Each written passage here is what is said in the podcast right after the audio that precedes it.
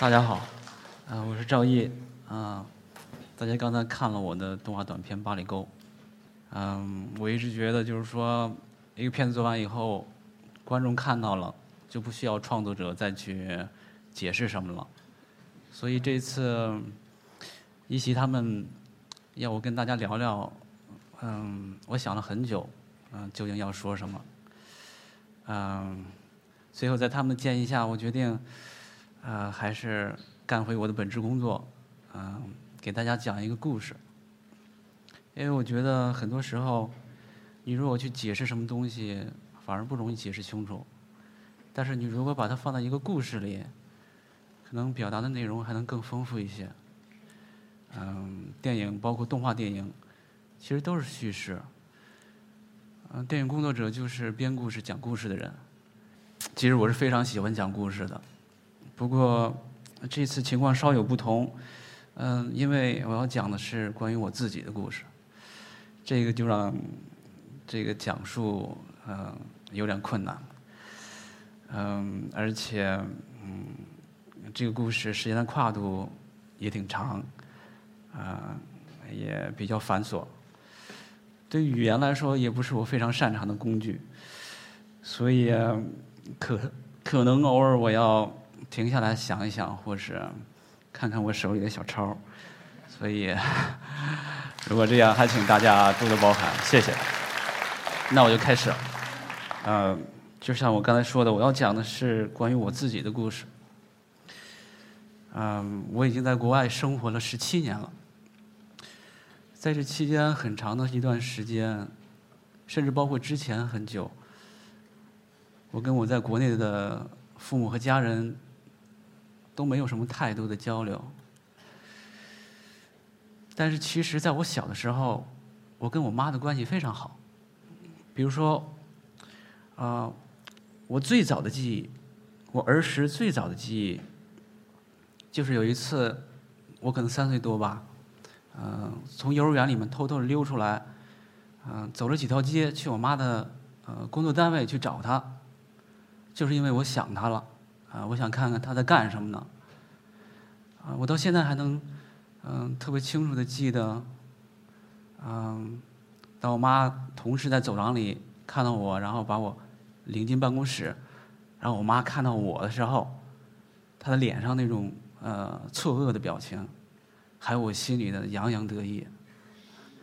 不过这个事件的结尾是，我妈又把我送回了幼儿园，然后又。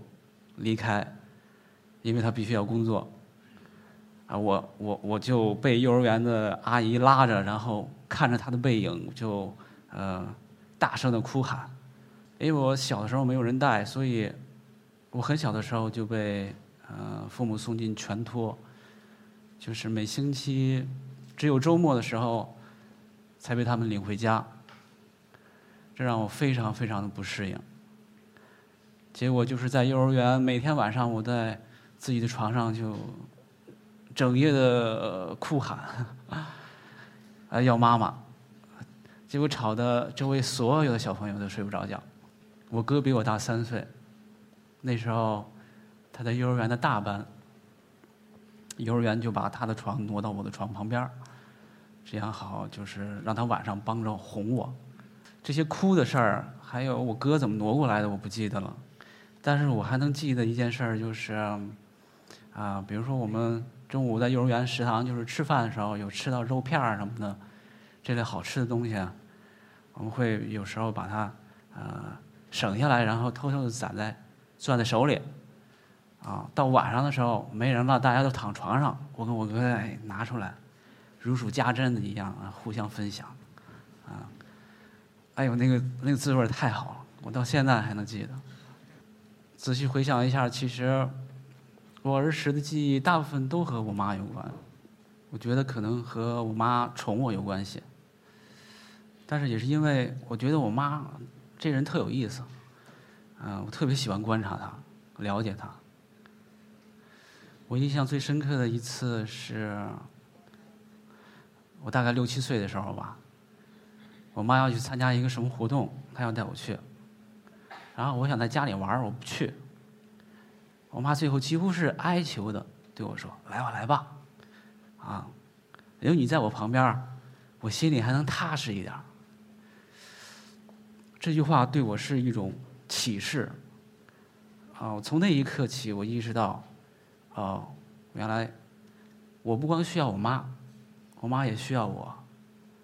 我虽然那时候可能不能理解，就是我妈她她在社交场合有时候有那种不安全感，但是我深刻的理解到，就是我需要去保护我妈，去帮助我妈。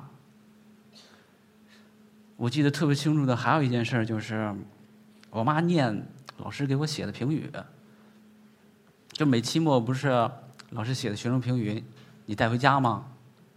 啊，要给家长看。然后我妈总是迫不及待的，几乎是如饥似渴的拿过来，然后逐字逐句的大声的朗读出来。啊，一边念，哎呀，一边自就陶醉的就，甚至就可以一边念一边赞叹的啧啧有声，就好像，哎呦，就就骄傲的不得了。然后我我站在旁边，我我全身都沐浴在一种自豪感里面，啊，那时候让我妈骄傲，这就是我做所有事情的方向和动力。因为呃，我爸和我妈他们个性啊什么的背景都有不少差异，所以他们结婚以后老是吵架，可能是出于对我爸的失望吧，我这么揣测啊，就是我妈。他一心要把他的儿子培养成一个风风火火的、有闯劲儿的，特别有男子气概的一种这么一个人。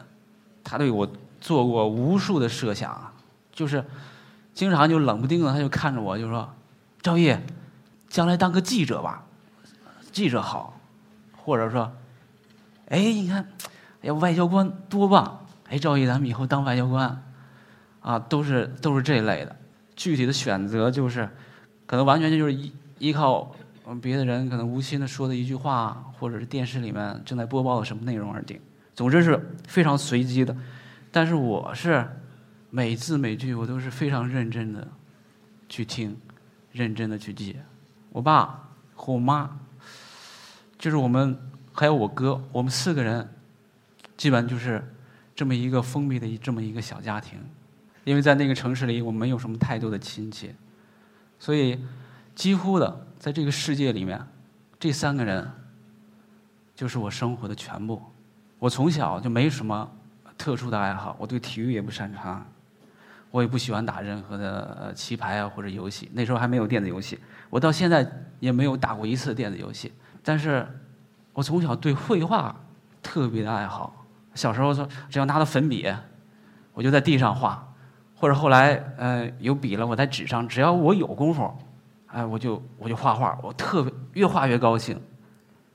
可是我妈从来没有说过，赵毅，将来当个画家吧。我非常明白为什么，因为第一，我妈觉得搞艺术是个有点不靠谱的行当；第二个，在她的观感里，这艺术家也不是特别有男人味儿的那种人。等到我初中以后，学习紧张了，我要是再涂鸦，我妈就透着，就是十足的不满意，就就又画，画的有什么用啊？作业做了吗？嗯，其实我现在回想，我妈的问话里面其实有一种征询的意思。我妈她是不懂艺术，但是她自己也知道，她不懂艺术。如果在我在那时候我能反驳他，也许我们可以展开一场讨论。但是那时候我也不知道画画对我有什么用处，于是就是默默的收拾东西去做作业。就是其实一直以来我就发觉我跟我父母的关系其实挺特殊的。我父母和我其实不太像是父母与子女或者是长辈和小辈之间的关系。我觉得反而更像是平等的一种占有，或者是契约关系。这个心照不宣心照不宣的契约是什么呢？就是他们负责照顾我的饮食起居，而我呢，负责令他们骄傲。但是这种权威性的缺失，在我的青春期的时候，给我造成了很大的困扰。因为当我步出童年，开始要真正认知自我、认知世界，开始真的啊要想想，我将来要干什么呀？我陷入了一种彻底的迷茫之中。我自己到底是谁？这个世界是什么样子的？我一无所知。我所知道的一切都是幻想，都是误读。问题就是我不知道该向谁去寻求帮助。在这个时候，为我妈骄傲，已经对我的行为没有任何指导意义了。就在前几年，我有一次还和高中同学聚会，跟他们聊天有一个同学说。高中三年是他人生中最快乐的三年。我听了以后，第一个反应就是：人和人的差别咋这么大呢？啊！因为如果我回想我的高中三年，可能我觉得不夸张的说，是我人生最黑暗、最混乱的日子。我只要一回想起高中三年，我我立刻就体会到那种我那时候每日每夜都。都在体会的，我的头脑里面那种无休无止的，就是非常令我烦恼的、纠缠着的自我怀疑和自我否定。在这种心境下，我整个人都不好了，我变得越来越沉默，越来越乖僻，尤其是在我父母面前，我也不知道哪儿了，总是有那么多情绪。像是一个随时会爆炸的火药桶，在气氛特别紧张的时候，我妈特别爱这么训斥我，就说：“你这孩子怎么这样啊？”然后她又在说：“你现在就这样，你将来那还不是娶了媳妇忘了娘啊？”我对她这句话也特别的反感，我令我特别的怀疑，他们对我的爱有多少自私的成分。因为我个性的改变，他们是对我越来越失望。可是实际上，他们对我的失望可能还不如我对他们的失望大。因为我对他们也是越来越失望。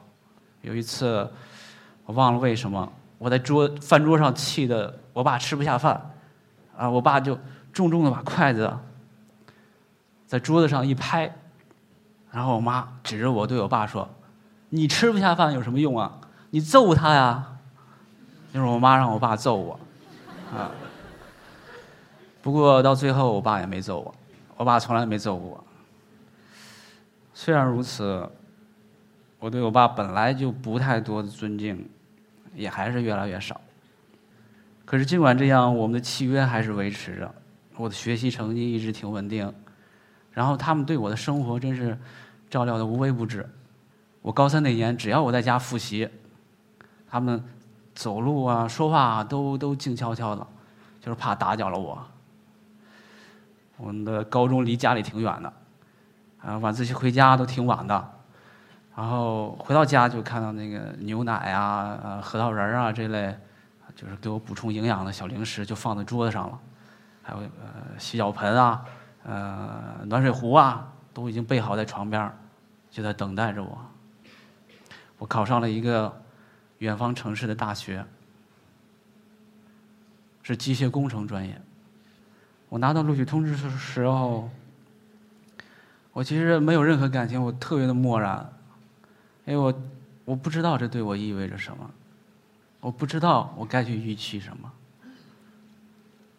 在我登上火车之前，我回头向他们打招呼，然后看到人群里，我妈。就是她从来不在人前落泪的我妈，因为强忍着而扭曲了的脸庞。大学里总是我妈隔三差五的打电话到我的宿舍，那我呢就是有一搭没一搭的啊，回答她，回答她那些好像永远也问不完的关于我生活和学习的问题。大学毕业了以后，我留校工作了两年。然后又出国留学，到了欧洲的一个小国家。嗯，我妈的电话终于停止了。嗯，我得到了我期盼已久的自由。虽然我已经步入成年了，那时候，可是从少年时候就变得沉默和拘谨，这些特性好像并没有要离开我的意思。可能也是因为我适应了这种状态吧，我能够在那么遥远的一个国度，啊，讲着一个很多人都不知道它的存在的一个小语种语言。生活在啊不同种族的人群里，那么多年，我在那里的生活和学习，我几乎从来不跟我爸妈主动提起。就是他们问的时候，我简略的回答一下。在我出国的第六年，因为我要回国开会，所以顺便呢，就回老家去探望我父母。那时候我爸妈呢。刚刚搬了新家，我就住进了他们崭新的客房。我是他们客房的第一位客人，然后和他们有点客气的说着话。我看他看着他们的生活，我几乎已经找不到我曾经在他们生活中存在的痕迹。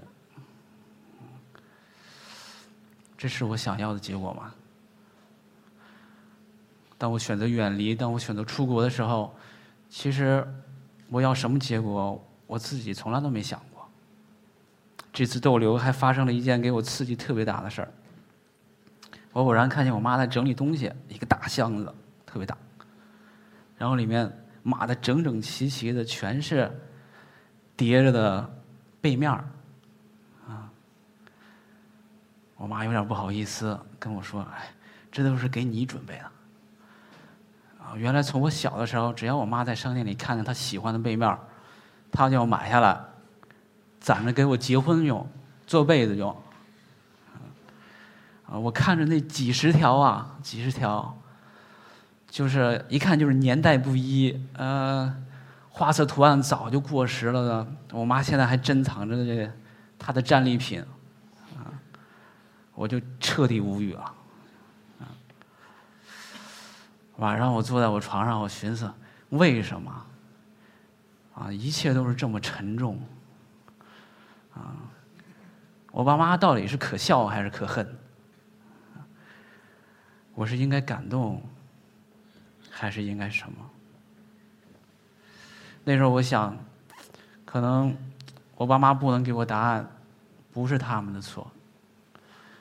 可能生活有时候本来就没有答案。在我出国后的第七年，我干了两件预谋已久的事儿。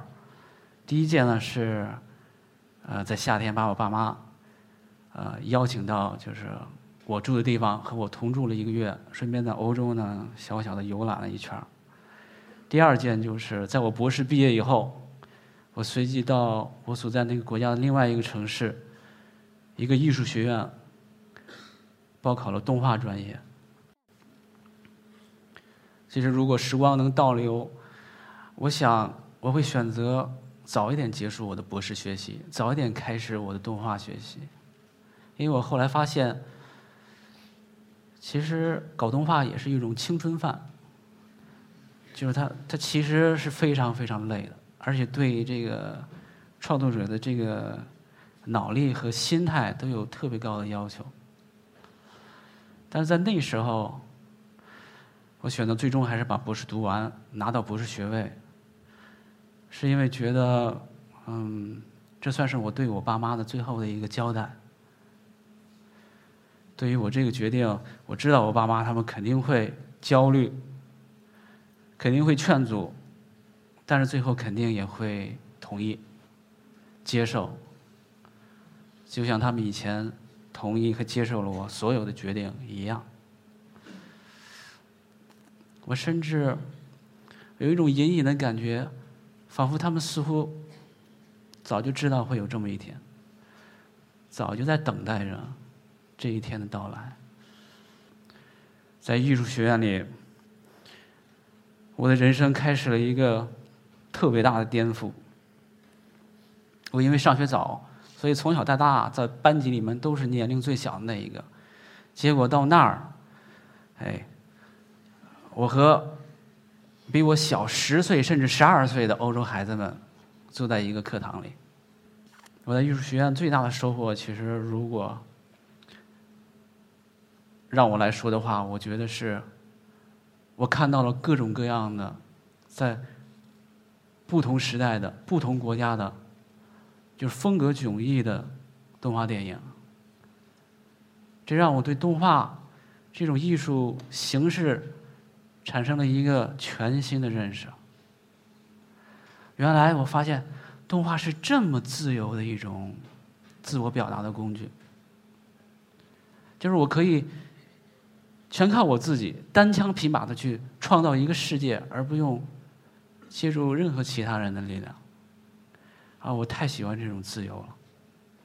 而且，在这个世界里面，我可以把观众接进来，啊，然后让他们和我一起去体会我的感情，啊，或者是高兴，或者是悲伤。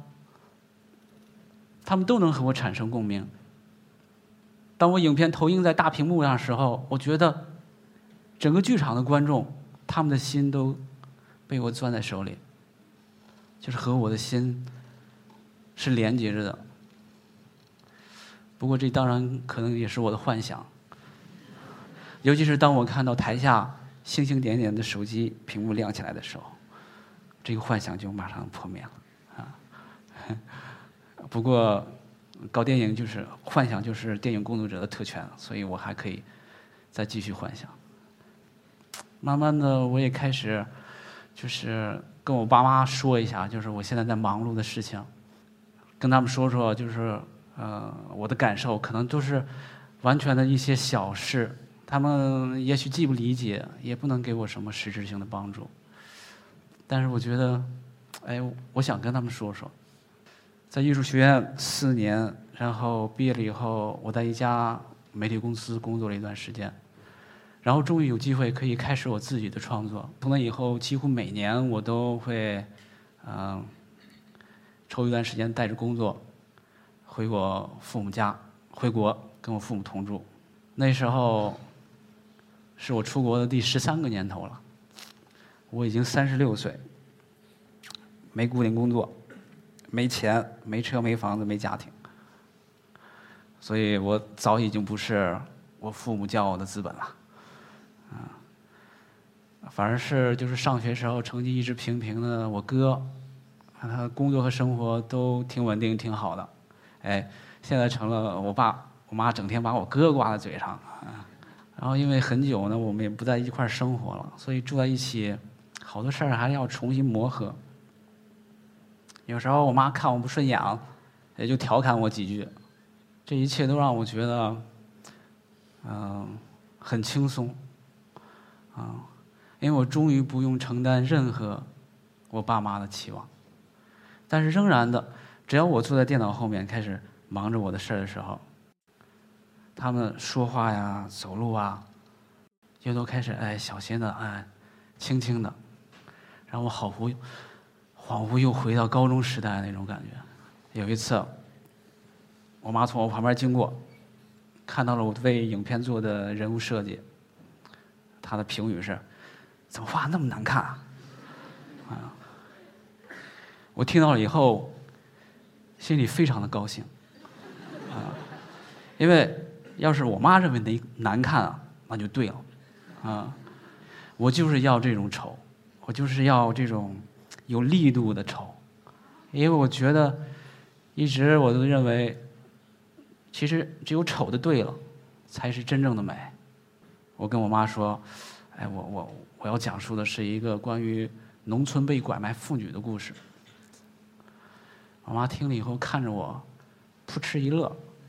嗯，我后来听到我妈跟我爸说：“哎，他一个光棍儿，他还知道农村被拐卖妇女的故事呢。”啊。我尝试着跟我爸妈解释什么是独立动画，也解释不清楚。其实，因为我发现，连我自己也说不太清楚。但是，我要非常小心的避免用“艺术”这个字眼，因为我只要一提艺术，我爸妈就会不由自主的恐慌，嗯，因为在他们的潜意识里面，这就是吃不上饭的代名词。我当时博士毕业以后选择离开去改行的时候，为了减少他们的担忧，我骗他们说，没事儿，将来啊，只要我愿意，我只要跟我们系里教授说一声，我随时都可以回来。结果他们就相信了。时隔这么多年，到现在，我妈还时而还跟我说：“要不你跟你们教授再说一声，回去吧。”嗯。可是还有一次，那时候我我我在欧洲那边，我在读着我我妈每天在微信上给我转发过来的养生秘籍，在中间读到了一段他写给我的话，大意是：你去做自己想做的事情吧，什么也不用担心。将来就是我跟你爸的退休工资，也能养活得起你。嗯。然后，就很多时候，其实我觉得，我对他们比他们对他们自己还了解。其实我早就知道，如果我真的是衣食无着、流落街头的时候，他们肯定不会不救我。大概两年前吧，有一次我跟我妈聊天然后我妈突然说了这么一句：“她说，我从小就是一个怪小孩我从来没听过我妈对我的这样的评价。”我当时一听，情不自禁愣了，因为我知道我确实是一个怪小孩其实我一直就知道，可能我走的，还有我的生活的道路就是和别人不太一样。还有有时候说话的时候，我爸妈他们也会提起，就是在我很小的时候就把我送进全托这件事儿。嗯，他们的内疚之情也是溢于言表。嗯，认为啊，因为他们说你小时候真的是特别的敏感，然后还让你一个人在这么小的年纪。去适应环境。总之吧，在这些时候，我我就觉得，其实我父母对我的了解也可能比我认识到的也要深。在二零一五年，我的项目经过三年半这么长时间了以后，终于要完成了。最后的两个月，呃，还是在呃我父母家。度过的，嗯，影片最后的工作主要是关于这个调声音的，嗯，因为这个这个动画虽然没有对白呢，但是它有很多人声，是找到欧洲的演员配的，结果做出来一看呢，我觉得还是有问题，主要就是不够，就是很多，就是以前以为觉得啊可以不发声的地方，现在一看还是应该有声音。但是这这时候就只能靠我自己想办法，就是这个男生呢，就是还好解决，关键是这个女生，嗯，就有点棘手。啊，我我我看我妈在那坐着，我我过去我试探的问妈，你你你帮我忙帮我个忙吧，啊，你能帮我配点音吗？啊，但是非常出乎我的意料。我妈很爽快的就答应了，一点都没有那个勉为其难的意思。然后我跟我妈解释，你看是这么一个场景啊，这个人物他他的包袱一下被人抢走了，然后他又吃惊又有点生气，就就发出了一个声音：“您给我来这么一声吧。”啊，结果哎，哎，我妈的发挥还真的是挺像那么回事儿，啊，就这样。嗯，在我妈的房间里，我用非常简单的录音设备，就把所有的声音配全了。最后，我这个电影就算正式做完了。后来有一次，我妈跟我说：“哎，你知道吗？其实我小时候的梦想是当一名配音演员。”我说：“啊？为什么？”然后我妈说，其实我小时候也喜欢表演，但是我觉得可能我当不了演员，因为 我长得不好看。但是我声音好听啊，而且我普通话很标准啊，所以我觉得可能配音演员还有希望。我一直以为我妈是一个艺术绝缘体，没想到她还怀揣着这么一个奇怪的 艺术梦，而且还把她的处女秀给了我的作品，在她七十岁高龄的时候。哎，谢谢。但是我爸妈他们没有看过《八里沟》，也没有看过任何我其他的动画。就是我当时从艺术学院毕业的时候，同学的爸妈跟我聊天他们问：“你爸妈对你的作品有何感想啊？”就我只能告诉他们：“哎，我爸妈没看过，他们也不想看。”然后当时听到的所有人都惊讶的都不知道该怎么搭这个话儿，怎么回话。我爸妈他们不看我电影，确实因为他们确实没什么兴趣嗯。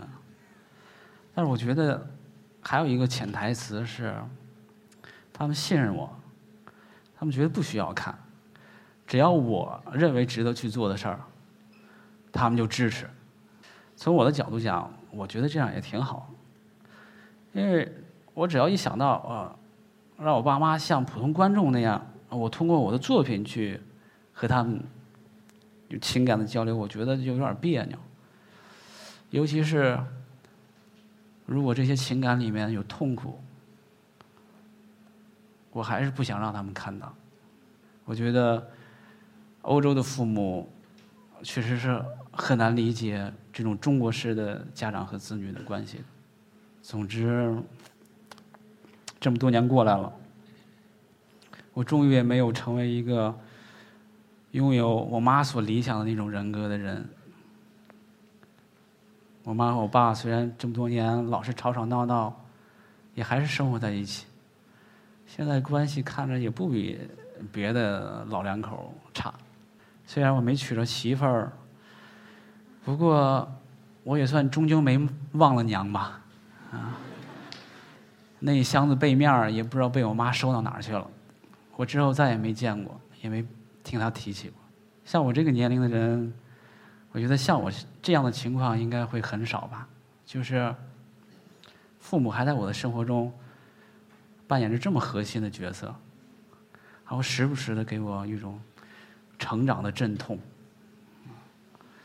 有人说，就是你跟别人比没有意义，你比昨天的自己更好。才真的是有意义。如果要这样说的话，我是应该为我的这种不成熟而感到不幸呢，还是应该为我还在继续进步、继续成长而感到庆幸呢？如果我一辈子都不会非常成熟，一辈子都要这么继续的成长呢？不过我知道，在某些方面我是幸运的，我能在动画这个我这么喜欢做的事儿里面，找到一块属于我自己的小天地，然后给我的人生一个回旋的余地。我也是非常幸运的，有我的家人一直对我不离不弃，默默的守护着我。